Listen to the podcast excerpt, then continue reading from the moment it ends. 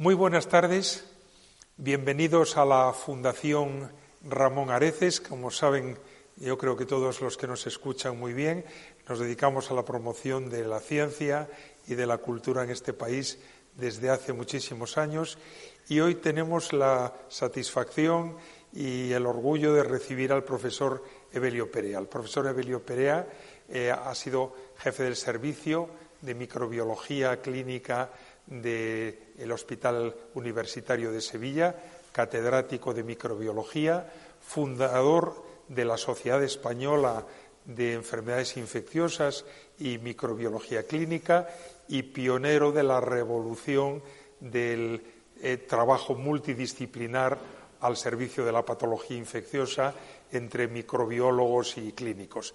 Durante todos estos años ha tenido además eh, la curiosidad y el interés de hacer una tremenda colección de microscopios, una colección de microscopios que probablemente es una de las mejores colecciones particulares del mundo.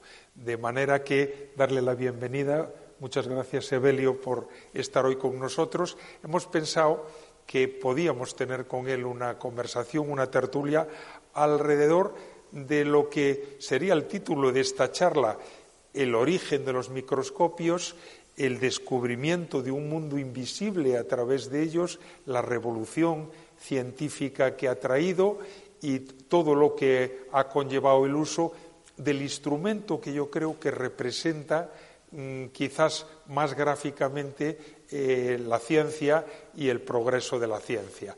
De manera que esa colección la ha hecho con su mujer, la profesora María Victoria Borovio, y es lo que hoy conocemos en el país como la colección Perea Borovio. De manera que, eh, hecha la presentación, muchas gracias, Evelio. Le hemos formulado una serie de preguntas, eh, no tiene por qué atenerse a ellas, esto es una tertulia, pero la primera quizás es por qué esa pasión por coleccionar microscopios. ¿Estamos hablando de una eh, afición que surge sin querer o es algo que surge programadamente a lo largo del tiempo? Las aficiones eh, surgen espontáneamente. No solo espontáneamente, surgen inconscientemente. Y uno acaba siendo un inconsciente porque acaba complicándose la vida de una manera tremenda. En, el caso nuestro, el microscopio ha sido el instrumento diario, continuo de uso durante muchísimos años. Entonces es lógico que nos interesáramos un poco. En una etapa eh, que tuve muy europea y de muchos viajes por el mundo, pues empecé a a ir a los anticuarios, me han gustado las antigüedades, y empecé a descubrir los microscopios antiguos. Desgraciadamente en España mm, no ha habido una sola empresa dedicada a construir microscopios. Y eso es parte de Es parte de nuestro retraso científico en el que no participamos ni en el siglo XVII, XVIII ni XIX.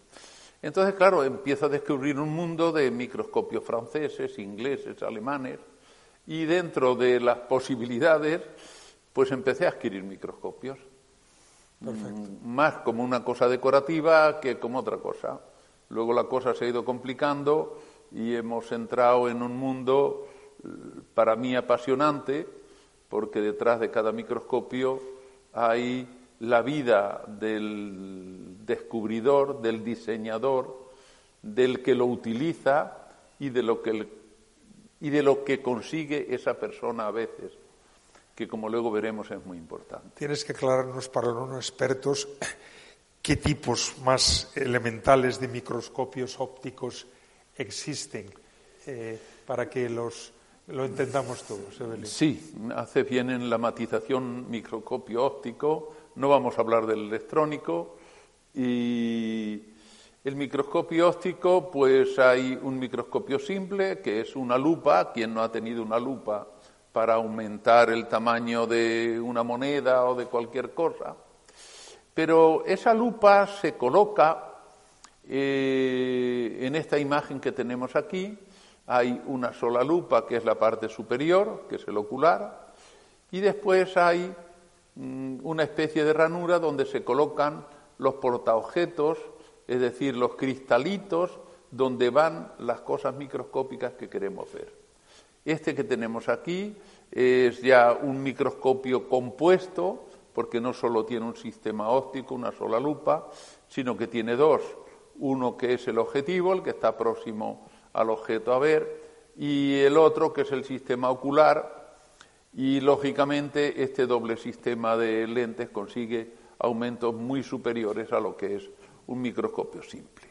En la actualidad realmente, ¿para qué se utilizan los microscopios, los microscopios ópticos? No entramos en los electrónicos. Eh, todos vemos cuando entramos en algún laboratorio que hay muchas personas unidas, o sea, digo unidas, no es que, es que nos unimos al microscopio durante horas. Yo podría ahora citar una variedad interminable de uso diario que tiene, pero prefiero tomar este pequeño párrafo de Peletán, un escritor, un periodista francés, que en un artículo, en un librito que se llama El microscopio de 1876, no es antes de ayer, dice lo siguiente. No creo que exista ningún instrumento que haya rendido a la ciencia mayores servicios que el microscopio.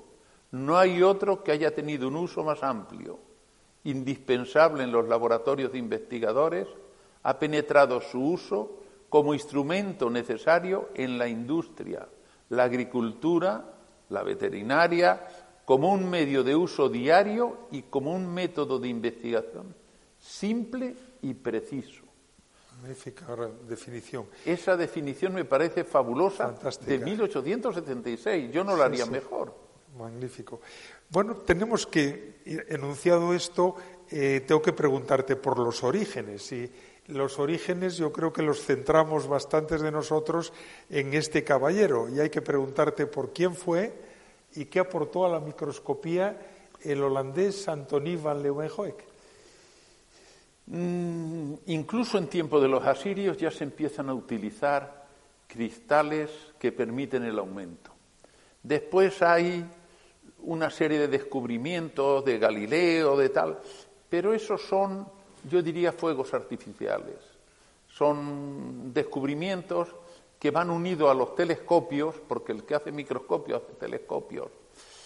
Pero, sin embargo, quien ha pasado la historia con todo merecimiento es eh, este pulidor de lentes, empleado municipal en la preciosa ciudad de Delft, en Holanda, y que eh, pule con una habilidad extraordinaria, porque ahora vamos a ver que las lupas que él, o los cristales que él pule, no tienen más de dos o tres milímetros de tamaño, de diámetro, y que lo podemos ver en la siguiente diapositiva.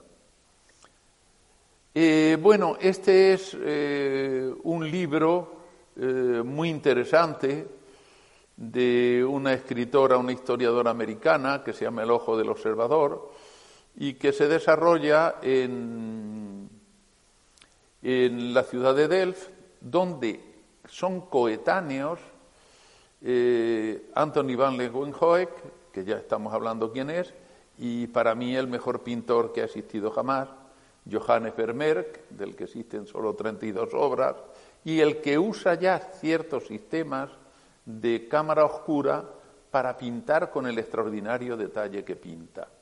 Ellos, eh, sin embargo, no se conocen personalmente, pero es una historia muy interesante. Aquí tenemos eh, algunos de los cuadros de, Vermeer, la Niña de la Perla, eh, vistas de su ciudad, y yo creo que es un libro que yo recomiendo leer porque enseña muchísimo. No es un libro, no es una novela, es un libro extraordinario en que coinciden dos personajes, pero que no tenemos la certeza de que se conocieran, viviendo en un pequeño núcleo de población y bastante próximos.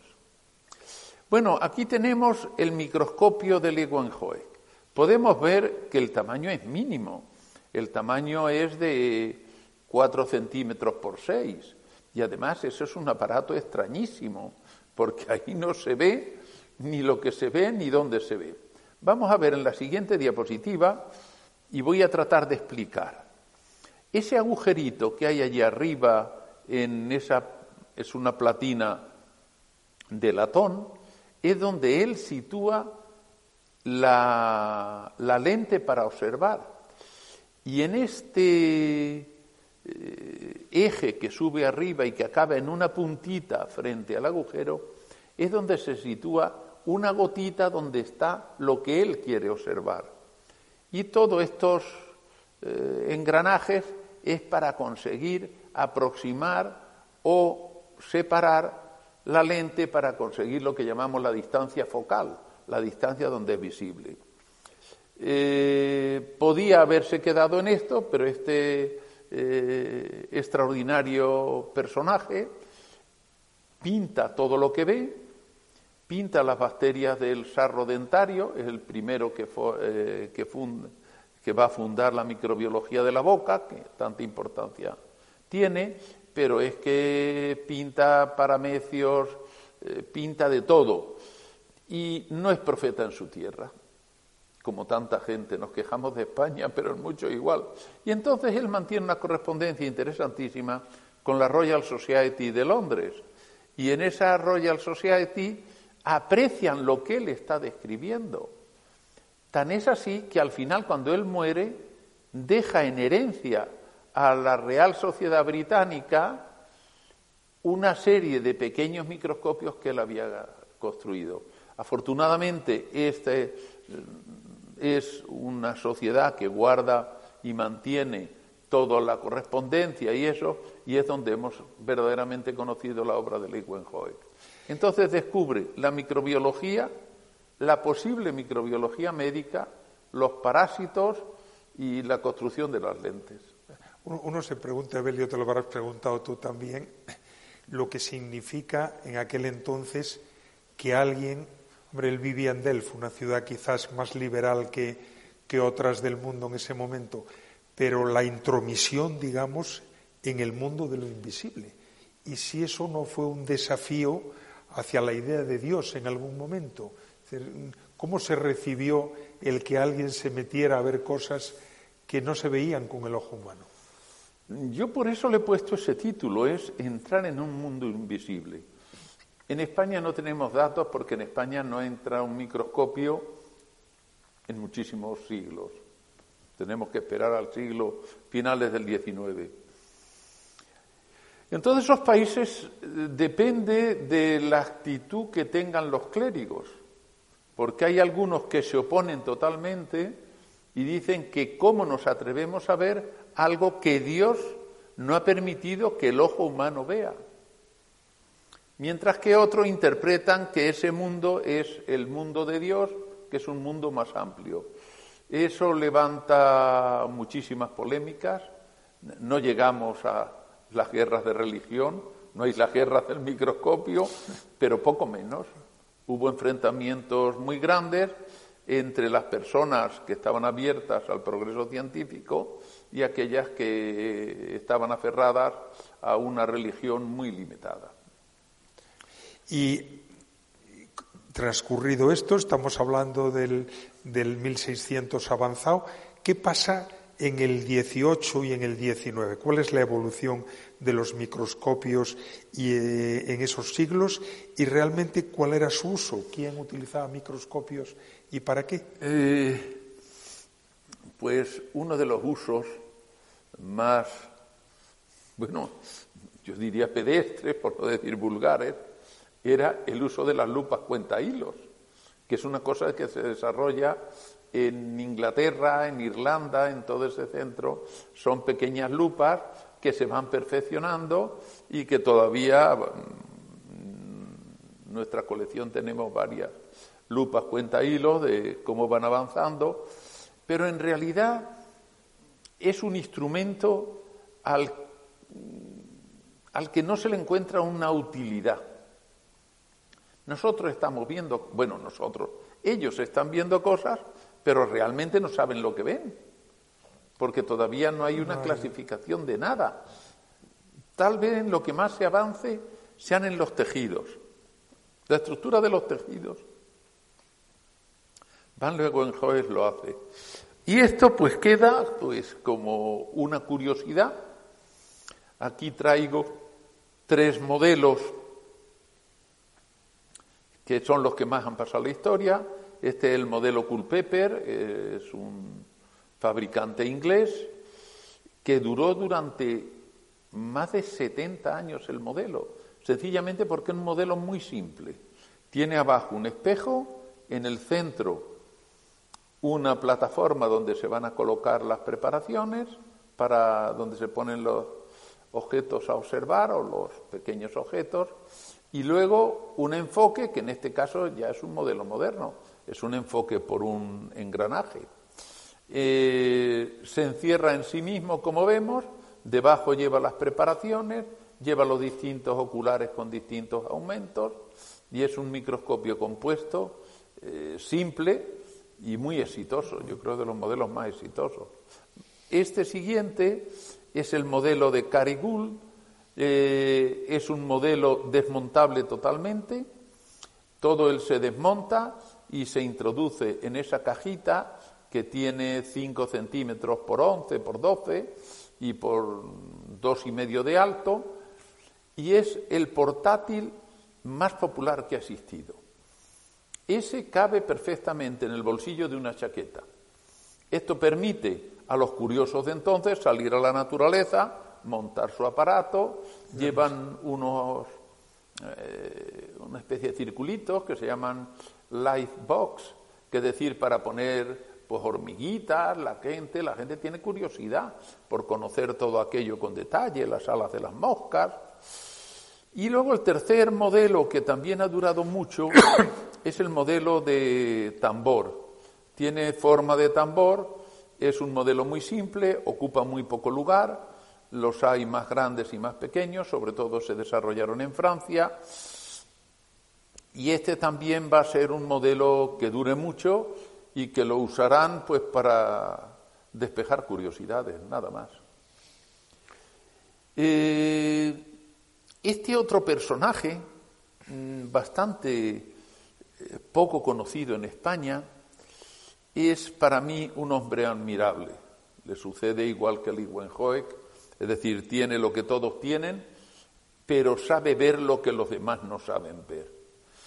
Este es un médico que descubre a través de una paciente que mejora con una infusión de hierbas que le había dado una vecina, descubre la digitalis purpúrea. La digitalis purpúrea es un hierbajo, diríamos aquí, que existe en las cunetas. Y entonces él descubre que tiene eh, un producto, la digital, que es un cardiotónico, uno de los pocos fármacos eficaces que han existido, lo describe y para verlo diseña un pequeño microscopio. Y entonces ese pequeño microscopio le hace entrar en el mundo de los vegetales. Y hace, empieza, le llevó muchísimos años, hacer el catálogo más completo que existe de vegetales de plantas de todo el Reino Unido y que lo vamos a ver en la siguiente diapositiva. Es muy facilito, tiene abajo un espejo reflectante, arriba una lupa y en medio coloca las hierbecillas que quiere observar. Pero hay que ver las serias casualidades que se producen y es que Wittering describe esto y su hermano, conoce el interés que tiene por las plantas, clasificarlas, y resulta que el hermano es muy amigo de un joven clérigo que es Charles Darwin. Charles Darwin se acaba de licenciar en ciencias porque los clérigos en Inglaterra de la Iglesia anglicana tenían que ir a la universidad para alcanzar un nivel científico y este está de coadjutor en una parroquia porque el, maestro se va a ir en un viaje de exploración. Resulta que ese maestro se enfada con el capitán del barco Y entonces le ofrecen a este joven inexperto que se vaya en el barco. Al principio tampoco sintoniza mucho, al final se anima y el hermano de Wittering, que es amigo suyo, le dice, mira, llévate este pequeño microscopio que te va a ayudar a ver cosas durante el viaje. Por eso, este pequeño, aquí tenemos a Darwin de jovencito, muy elegante, este pequeño microscopio que vamos a ver en la siguiente diapositiva, que es la fabricación en lugar de hueso en metal, este es uno de la colección nuestra, eh, es un modelo sencillo, el enfoque se consigue subiendo y bajando la, eh, la superficie media y arriba tiene hasta tres eh, lupas simples que unidas permiten ir aumentando. La altura que tiene el envase, que le viene sobrado, son menos de 10 centímetros. Es un modelo portátil, extraordinariamente útil, que todavía se sigue fabricando y que es la genialidad de este médico, que bueno, tendríamos para hablar mucho, no solo hizo eso, es que eh, por donde iba, iba trabajando y descubriendo cosas. Una persona extraordinaria, verdaderamente, a pesar de que estaba enfermo de tuberculosis. Y eso creó de alguna forma mm, una afición, eh, entiendo que fundamentalmente social, a la que podríamos denominar microscopiomanía o no. Mm, la microscopiomanía se desarrolla en Inglaterra y se desarrolla por la conjunción en la sociedad inglesa de una serie de circunstancias. Hay, por un lado, el desarrollo de unos microscopios extraordinarios, carísimos, como es el que hace Powell and Leland. Powell and Leland son mm, unos mm, exclusivos ingleses eh, que consideran que el microscopio es algo extraordinario. Consiguen formar a cinco trabajadores que son los que hacen su microscopio. Y entonces, claro, como producen tan poco, porque cada individuo produce un microscopio que tarda en hacerlo alrededor de cuatro o cinco meses, tiene una lista de espera de, de más de un año. Y además los vende carísimos.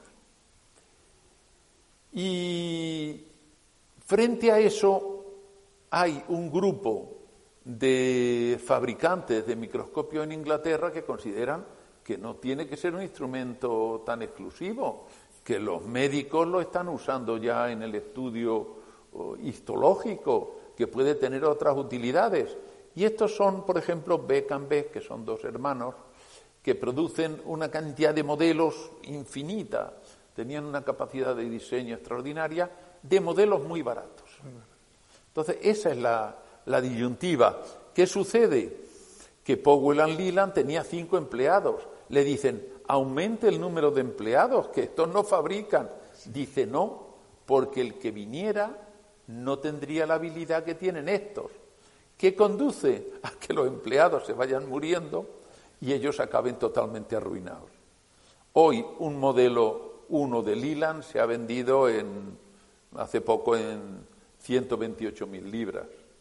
O sea que ellos murieron arruinados, pero hoy valen mucho sus productos. Y por otro lado está Alemania, que lo que está produciendo son la producción en cadena. Ellos son los que lo descubren y la diferencia es que Powell y Leland, el mismo año que tiene cinco, Life tiene ya 300. Tres años después ya tiene 2.000. Entonces, ¿qué sucede? Que los modelos de LAI son sencillos, son reproducibles, son homologables y, sin embargo, la mayoría de las factorías inglesas acabarán cerrando. Aquí tenemos a la izquierda un modelo muy simple y a la derecha un modelo no joya, que ahora veremos que hay joyas, pero ese modelo que es de Henry Cruch, de la colección, es un modelo de una precisión mecánica extraordinaria. Eso es una obra de arte, eh, la cantidad de minículos y complementos que tienen es realmente una delicia. Como se puede ver, está totalmente nuevo. ¿Por qué? Porque ese microscopio se regalaba como una ostentación, pero no era un trabajador ni era un médico. Entonces la suerte es que los grandes microscopios están totalmente nuevos y los microscopios sencillos están muy usados. Entonces, ¿qué sucede en Inglaterra? En Inglaterra, en el siglo XIX, es el siglo del imperio británico. El imperio británico no es el imperio español. El imperio británico es un imperio que se dedica a obtener riqueza de todos sus territorios y, claro, el beneficio es Inglaterra. Entonces en Inglaterra se desarrolla la industria de tejer el algodón que se cultiva en la India, que lo traen a Inglaterra, que fabrican las telas y se las devuelven a los indios para vendérselas. Sucede igual con el té, que todavía existe. El, té no se cultiva en Inglaterra, pero sin embargo, pues se vende a todo el mundo. Entonces tiene un nivel comercial muy alto, un gran nivel económico, se produce la revolución industrial, es decir, sobre todo la, revolución mecánica es extraordinaria, alcanzan unos niveles de perfección, y la población general tiene dinero y conoce que existen los microscopios y entonces tienen deseo de conocerlo. Y entonces lo que quieren es comprar microscopios y ver y salir al campo a ver lo que hay. Entonces, ¿qué sucede? En la siguiente diapositiva vamos a ver que son caros, pero sin embargo la Royal Society of the Arts tiene una excelente idea que abre un concurso nacional en 1855, estamos hablando, para hacer un microscopio que sea compuesto, que tenga dos lentes, que sea desmontable, compacto, para que la gente lo pueda llevar a donde quiera, con un precio inferior a tres guineas, son siete libras y media. Y además el ganador se obliga a fabricarlo en serie y a ese precio. Y entonces el ganador que es la siguiente diapositiva, es el que desarrolla este modelo. Es un modelo muy simple, muy fuerte, tiene un condensador en esfera con pequeños orificios, es muy sencillo pero es muy eficaz, tiene incluso enfoque grueso enfoque fino y tiene tal éxito que todos los fabricantes ingleses se dedican a hacer el modelo que se llama Society of the Arts. Entonces se llena Inglaterra, hay más de 60 talleres fabricando microscopios, 60, mientras que Alemania tiene 6, Francia tiene 5, Italia tiene 2. Así vemos que hay una proliferación de microscopios y que la gente los compra la gente se dedica a ver cosas y hacen clubs sociales de amantes de la microscopía. Aquí tenemos una serie de microscopios, todos baratísimos, los otros valían dos libras, estos valen menos de 50 céntimos, que se fabrican, que todos son portátiles y que todo el mundo lo tiene. ¿Y qué pasamos? A coleccionar preparaciones que nos permiten ver cosas. Y entonces hay más de 100 empresas en Inglaterra dedicadas a producir esas producciones, esas preparaciones que unas son pues de corazón de embrión de rata, otra es de ala de mosca, otras las cosas y la gente cambia entre ellas. Y luego ya, cuando en una época posterior, porque esto continúa en el siglo XX, por ejemplo, vendían este conjunto mm, muy morboso, porque es la visualización no siempre se distingue bien y nosotros lo sabemos, de unos vacilos del cólera, otros vacilos del carbunco y otros del tifus. Entonces la gente tenía la cosa de poder ver de manera inofensiva a aquellos grandes enemigos de la humanidad. Y comentaste antes, yo creo, de pasada, que había algunos microscopios que pasaban y trascendían de lo práctico y de ser un instrumento y se convertían en auténticas joyas. ¿Qué es realmente esto de los microscopios joya? Pues antes ya vimos que incluso en los microscopios normales, que, que usualmente se daban como premio en grandes concursos o como homenaje a gente muy noble, pues a algunos se le ocurren, bueno, ¿y por qué los nobles no van a tener sus microscopios? Y entonces son instrumentos de prestigio, de ostentación, prácticamente nunca se utilizaron. Y quien es muy destacable es el duque de Chulnes. Esta es una familia muy importante y él fabrica una serie de ellos para Luis XV, que luego veremos. A Benedicto XV le construyen este, que es una preciosidad porque todo se cierra en una cajita, que como veis es una cajita, creo que se llama de taracea, ¿eh? con incrustaciones, es una maravilla. Yo no sé si Benedicto XV llegó a ver algo a través de eso, pero por lo menos.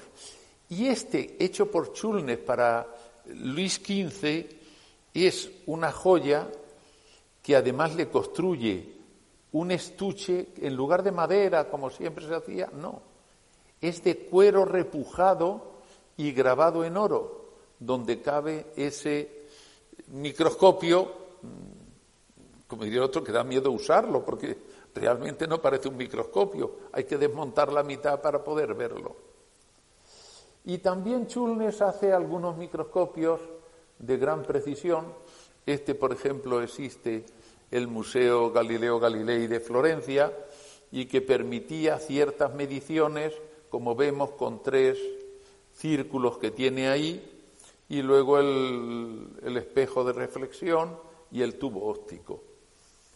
Este es otro francés, mm, producido por Villet. Como podéis ver, es un cloisonné, en realidad, es una joya extraordinaria y si se ve o no algo con él, yo creo que es secundario, me parece a mí. Y para finalizar, este microscopio que mide aproximadamente casi un metro de altura, lo hizo Adams, George Adams eh, fue un gran constructor de microscopios y lo construyó para Jorge III. La calidad de el cincelado de todas las figuras que hay ahí es extraordinaria. Yo creo que es una de las joyas más interesantes que se han construido en, este tema. Y luego, claro, mm, has descrito hasta ahora un aparato en busca de una aplicación ¿no? realmente buscando algo para, para lo, cual, lo cual ha pasado en otros aspectos de la ciencia. Eh, ¿Cómo se convierte el microscopio en un instrumento práctico, científico del día a día? Eh, he tomado el título de los, los, cazadores de microbios, es un libro muy interesante con el que se puede estimular las vocaciones microbiológicas. Yo sé se lo regalé a mis nietos, a los que le aburrió el primer capítulo y no siguieron. Entonces, eh, los cazadores de microbios son aquellos que empiezan a correlacionar microorganismos con enfermedades. Y entonces son prácticamente coetáneos los dos gigantes de la ciencia y la microbiología, que es Luis Pasteur, que es un poco mayor que Roberto Koch, y que Luis Pasteur tiene, es un héroe nacional francés porque se dedica a resolver los problemas que tiene Francia, que son la enfermedad de gusanos de seda, el alcohol procedente de las remolachas, eh, enfermedades de la leche, el carbunco, prácticamente problema que hubiera, él se dedicaba y además lo resolvió. Y Roberto Koch también descubre una serie de microorganismos patógenos, él se a los patógenos humanos y sobre todo el bacilo de la, de la tuberculosis. Alrededor de ellos se crían, vamos, se unen una serie de jóvenes que son los que van a ir, pues hay un libro sobre el descubrimiento del cólera y peste en en Tailandia hay muchas novelas sobre los cazadores de microbios. y cómo van a cada sitio. Muchos mueren heroicamente porque realmente no conocen la epidemiología de lo que están intentando buscar.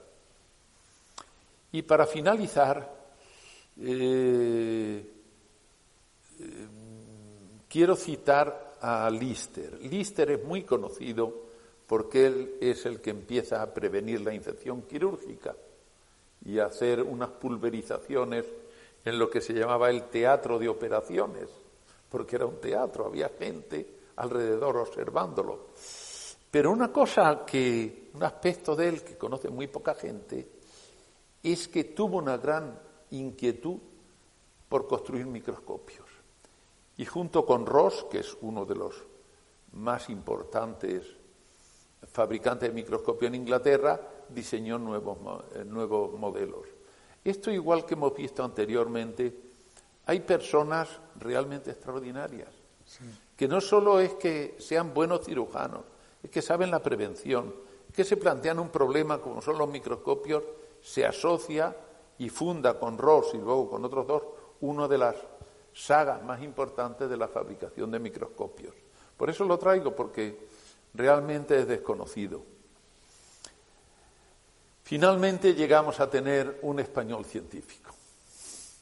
Este don Santiago Ramón y Cajal, heroico, dadas las condiciones en que trabajó, los sitios por donde anduvo, las universidades infradotadas de todo, y al ser las cátedras entonces tenían una denominación rara, pero él se dedica realmente a la histología, a la anatomía patológica. Entonces el primer microscopio que usó, que usó, es este, un Beric, eh, que este es de la colección nuestra. Él usó esencialmente microscopios franceses. En aquel entonces los microscopios franceses eran más baratos que los alemanes. Pero luego ya se pasa totalmente a Light y a Zeiss. Y ayer estuve viendo precisamente que dos años antes de jubilarse, y a pesar de lo escaso de su nivel económico, compró un Zeiss binocular por primera vez en su vida.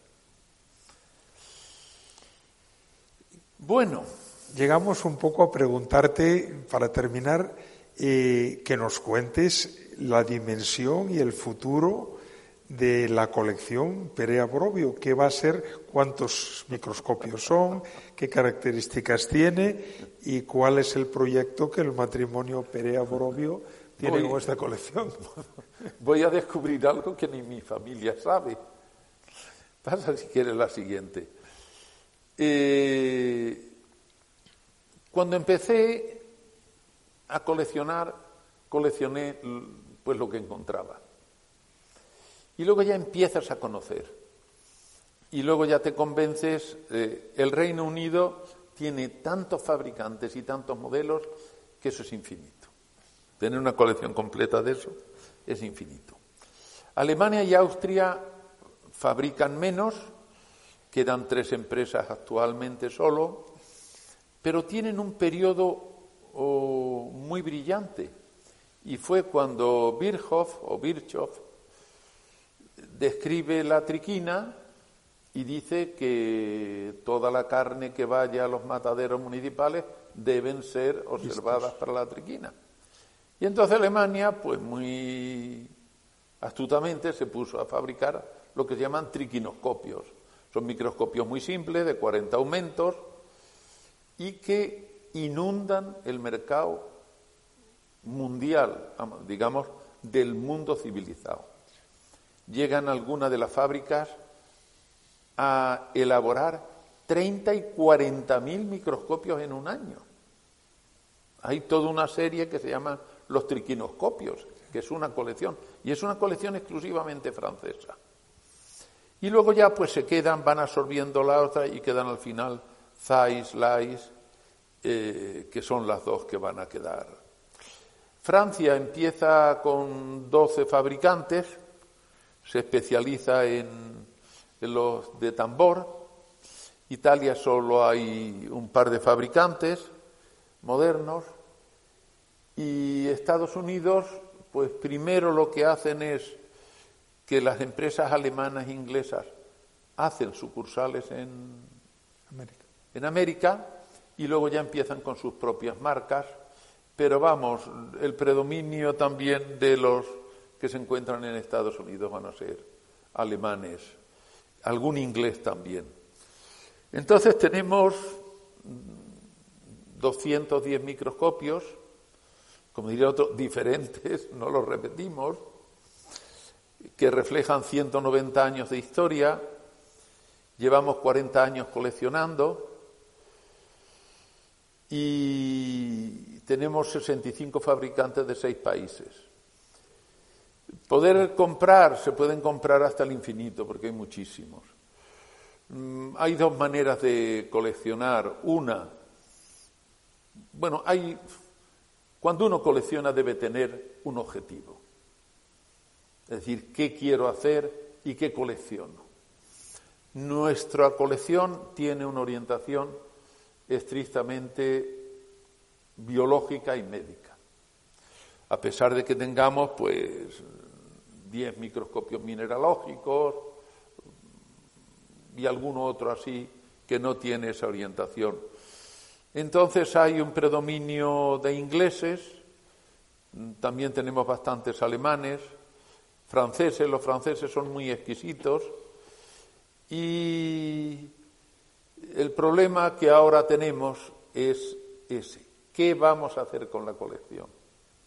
Aquí las soluciones son que alguien de la familia caiga en el mismo, la misma afición o el mismo error. Pero la familia ya creo que está escarmentada. Entonces tienes que buscar un destino. Las elecciones son Estados Unidos, Estados Unidos lleva adquiriendo colecciones europeas mucho tiempo. La mejor que existe en el mundo está en Berkeley, la Golub. Y luego pues sigue habiendo muchas colecciones. Ellos están dispuestos a adquirir colecciones, pero claro, también una colección tan grande es un problema. En Europa existen colecciones algunas peculiares, hay una de que le han hecho unos personajes eh, muy sobrados de dinero, que tienen 18 microscopios, que son los mejores del mundo. Yo la verdad no le encuentro lo que se puede resolver con dinero tan fácilmente, no me produce ninguna emoción. Y en España mm, tenemos un problema muy grave, que es la ley de mecenazgo. En todos los demás países las donaciones están muy recompensadas. En España el dinero lo quiere captar el gobierno para dedicarlo a lo que él considera, generalmente ni a la ciencia ni a la cultura. Ya lo vemos. Entonces, en España es una colección demasiado grande. Estoy ahora mismo en conversaciones con varias instituciones pero es que hay una diferencia abismal en, entre Estados Unidos y en España. En Estados Unidos eh, estaba con, una conversación, conversaciones muy avanzadas con una universidad hasta que ha venido el COVID y tres años han supuesto enfermedades de unos, muertes de otros, y allí lo primero que te dicen es, lo primero tenemos que hacer es un seguro de la colección. Primero hacer un seguro Después, evaluar qué necesidades tiene esa colección. El mantenimiento. Un conservador, un mantenimiento, un taller. Yo, dentro de las cosas, y todavía no he acabado de arreglarlos todos, pues compré un taller de reparación de microscopios de Inglaterra, un taller completo. Porque sin eso tú no puedes, jamás encuentras un microscopio que esté completo. Entonces, eh, no lo sé. Estoy intentando unas soluciones. Todos me dicen, hombre, que quede en España. Yo le diría, cómpramela tú. Pero la gente quiere que se quede en España, pero yo no me puedo hacer cargo de eso porque yo tengo una afición. Yo le dedico muchas horas, pero yo quisiera también tener horas para otras cosas. Entonces creo que es una colección eh, bastante completa. Considero En España hay varias colecciones, hay una en Salamanca muy buena y otra en, en Granada, hay otra en Vigo y alguna otra que no sé, pero que lógicamente eh, están en circunstancias iguales o peores a la mía. Muy bien. Pues Evelio, darte las gracias. Yo creo que nos has ilustrado maravillosamente en este instrumento. Eh, yo creo que todos, eh, al cerrar esta, esta conferencia, pensamos en que sería una enorme pena que esta colección no se quede en España de alguna manera, que como has descrito muy bien, España que no ha fabricado microscopios, tiene varias colecciones, podría convertirse en el país que tuviese un gran museo del microscopio si adquiriese esas colecciones de una forma sencilla. Yo creo que lo que nos has contado es un instrumento científico, su impacto en la sociedad, en el desarrollo de la ciencia y, un estímulo, yo creo que para cualquier persona en el mundo de la historia de la ciencia y de su desarrollo, que básicamente está en el espíritu de esta fundación. Muchísimas gracias por estar hoy con nosotros aquí. Un millón de gracias. Yo quiero agradecer, eh, como siempre se dice, la oportunidad de poder contar algo que hasta ahora mantenía en un cuidado secreto para que no supieran ni siquiera la familia la dimensión de la colección y el tiempo que le llevo dedicado. Eh, pero tengo la satisfacción, yo creo que hay que ponerle corazón a las cosas, hay que hacerlas, hacerlo mejor. Y lo lamentable es lo que señalaba, que no haya habido un solo microscopio fabricado en España fundaciones como estas se dedican a tratar de que esas cosas cambien en el futuro. Muchísimas gracias. Muy gracias Mil gracias.